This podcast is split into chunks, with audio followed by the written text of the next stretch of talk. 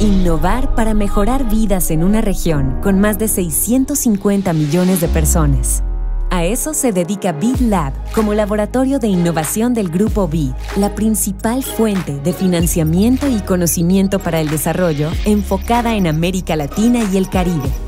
BitLab trabaja con diversos actores de ecosistemas de innovación para impulsar proyectos y emprendimientos tempranos con potencial de generar impacto a gran escala en beneficio de poblaciones en situación vulnerable por condiciones económicas, sociales o ambientales. BitLab, innovación para la inclusión en América Latina y el Caribe. En un planeta ultraconectado, en una galaxia que se mueve de manera infinita la creatividad es la inteligencia divirtiéndose. Porque nada se compara con una buena idea y sabemos que hay vida más allá de los emprendimientos. Junto a Leo Meyer y Caro Rossi, ajustamos nuestro cinturón gravitacional para entrar en la atmósfera de Innova Rock. Innova Rock. Innova Rock. Inspira, visibiliza y conecta. Innova Rockers del infinito y más allá, soy Leo Meyer. Esta nave Innova Rock aterriza aquí en Medellín, justamente en el Smart Capital, para conocer lo que es el Bit Lab. Y para eso estamos con Irene Arias, de esa organización que nos va a contar, Irene, de qué se trata este Bit Lab. Bit Lab es el laboratorio de innovación del grupo BIT, Banco Interamericano de Desarrollo. Nuestro propósito es utilizar la innovación para la inclusión es decir, que buscamos experimentar, buscamos soluciones nuevas de emprendedores de toda la región para que a través de la tecnología y la innovación demos solución a las reivindicaciones de todos los ciudadanos que estamos viendo que hoy en toda América Latina y Caribe quieren mejores servicios a menor costo, quieren mejor educación, salud, transporte, sector, servicios financieros. Irene, ¿y de qué manera se conectan con estas iniciativas? Tenemos tres tipos de servicio. Tenemos financiamiento, conexiones y conocimiento.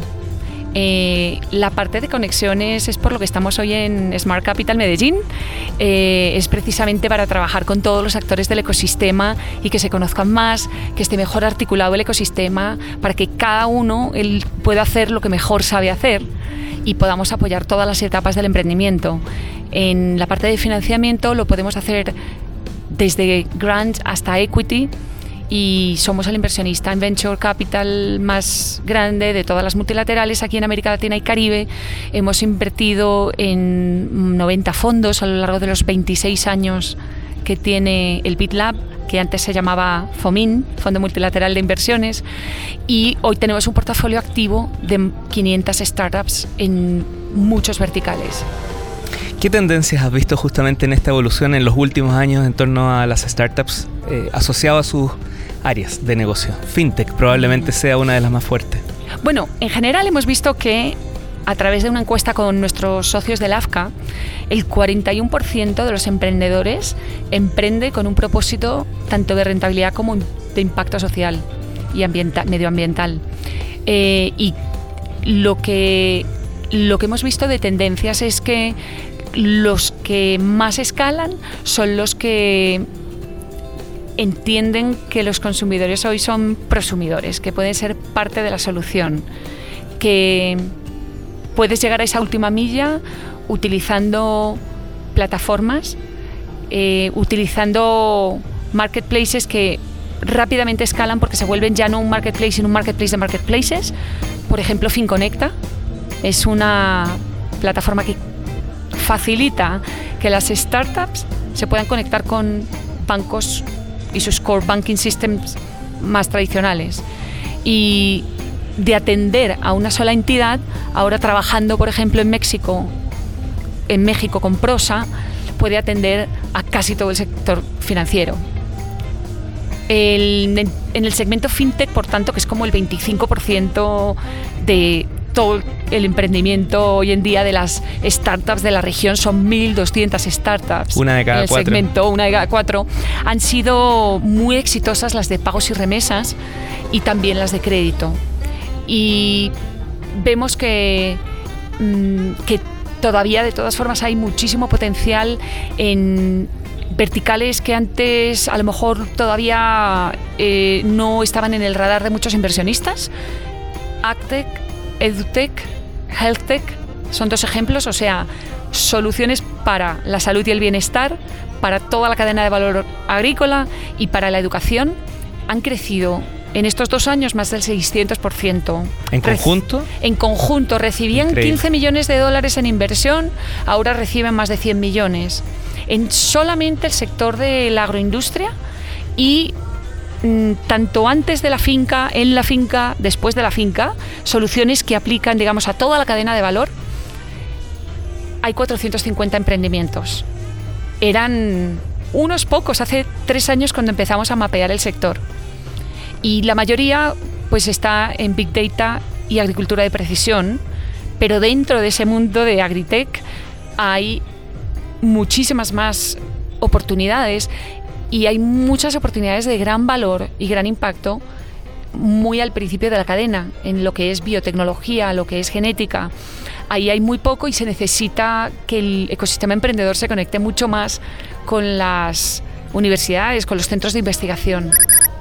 Deja quedarme con, con, Edutech. ¿Qué está pasando en ese, particularmente en ese rubro?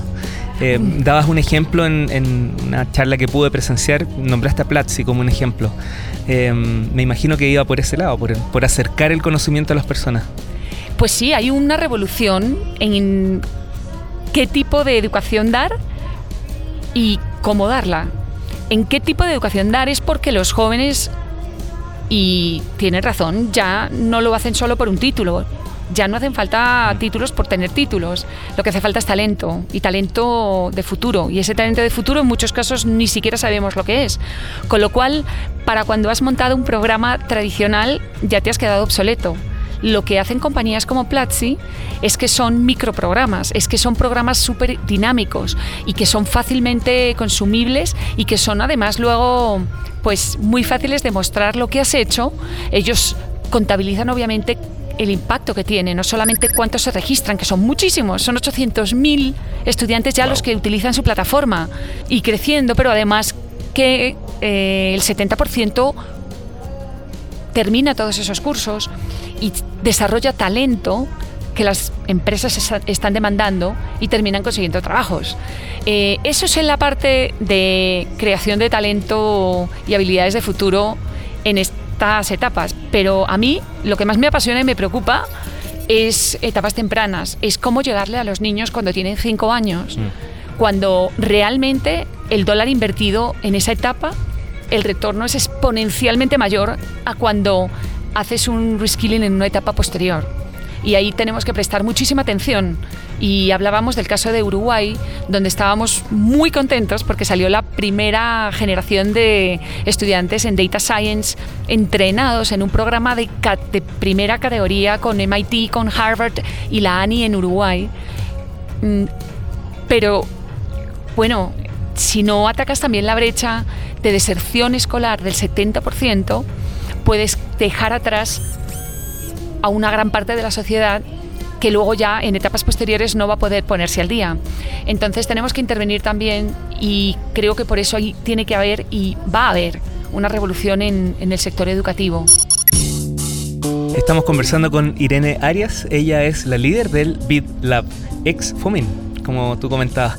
Irene, me salté una pregunta muy importante. Siempre a nuestros auditores les gusta conocer la historia detrás de, estas personas que están cambiando eh, la innovación en el mundo. Particularmente tu acento español, estás en Washington. ¿Cómo se gesta esa llegada a, este, a esta área?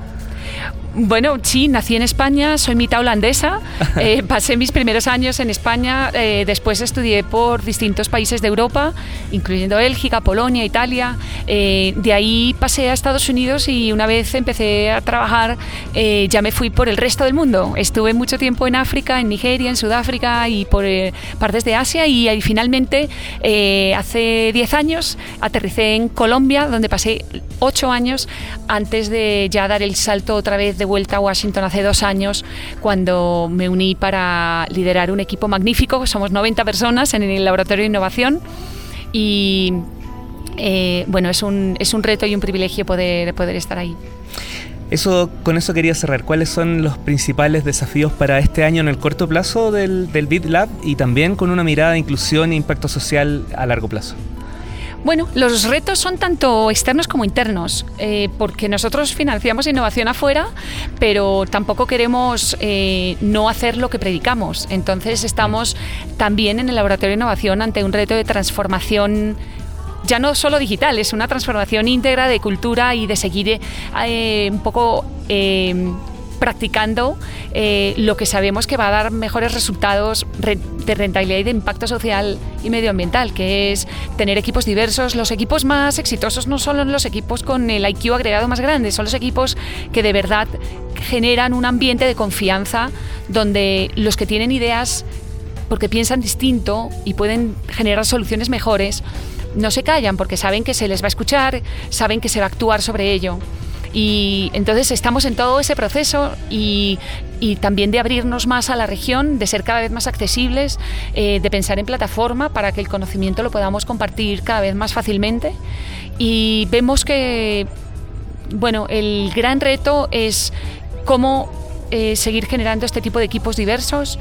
Eh, segundo, cómo em, seguir impulsando el uso de tecnologías que estamos convencidos de que son unos habilitadores enormes de democratizar las oportunidades y el acceso a servicios y al desarrollo, pero que hay que hacerlo de una forma responsable. Entonces estamos eh, con iniciativas como eh, FAIR, eh, FAIR de justo en inglés, pero con la AI de inteligencia artificial, desde la cual estamos creando del lado público sandboxes para que se pueda hacer de forma eh, experimental, cuidadosa, responsable, eh, cómo se puede compartir la data para que los innovadores puedan utilizarla. La data de personas, de, mucho más allá de, eh, proteger su privacidad, ir mucho más allá para ver temas de, de que no haya sesgos algorítmicos, por ejemplo, y también cómo las compañías y las, los propios emprendedores pueden poner en práctica los principios de desarrollo digital y los principios de uso ético de la inteligencia artificial. Eh, y finalmente, creo que todos tenemos una responsabilidad de eh, escuchar más al ciudadano, estar más cerca de lo que se está reivindicando y poder responder más rápidamente. Entonces estamos trabajando con, compañías como CityBits, que utiliza procesamiento de lenguaje natural con inteligencia artificial para detectar más cuál es esa percepción del bienestar subjetivo y no estar simplemente mirando gráficos de desarrollo económico y quedarnos atrás de lo que realmente están pidiendo los ciudadanos y así poder apostar por emprendimientos más escalables, más exitosos y que tengan más impacto. Para todo esto siempre lo hacen a través de sus stakeholders o de manera directa en algunas situaciones. Sí, las dos cosas, tanto a través de partners en el lado financiero, fondos de capital emprendedor, por ejemplo, o fondos de, eh, angel investors, y también de manera directa. Hemos financiado a través de prototipos eh, de grants para prototipos o de eh, instrumentos como SAFE, Simple Agreement for Future Equity, directamente a algunos emprendimientos y, em, y, pero también a través de una red de, de, como no todo va por el apoyo financiero, de toda una red de colaboración de actores del ecosistema que dan capacitación, que generan oportunidades de conexión como la que estamos eh, de la que nos estamos beneficiando hoy, Smart Capital aquí en Medellín. ¿Hay alguna página web o vínculo de contacto para conocer mucho más toda la acción, toda la actividad que realizan? Sí, bitlab.org. Bitlab.org es la ventana. Eh, de ahí nos pueden contactar con sus ideas para saber más y ya poder desarrollar juntos, co-creando o financiando, conectándolos o compartiendo conocimiento. Irene Arias, quédate a bordo de nuestra nave para que sigamos recorriendo el mundo y también aterrizando en distintos lugares donde la innovación está cambiando a través de la inclusión y la innovación social, como tanto tú lo comentabas. Que esté muy bien. La creatividad es la inteligencia divirtiéndose. En un planeta ultra conectado. En una galaxia que se mueve de manera infinita, nada se compara con una buena. Porque sabemos que hay vida más allá de los emprendimientos. Esto fue Innova Rock. Junto a Leo Meyer y Caro Rossi. El programa que inspira, visibiliza y conecta.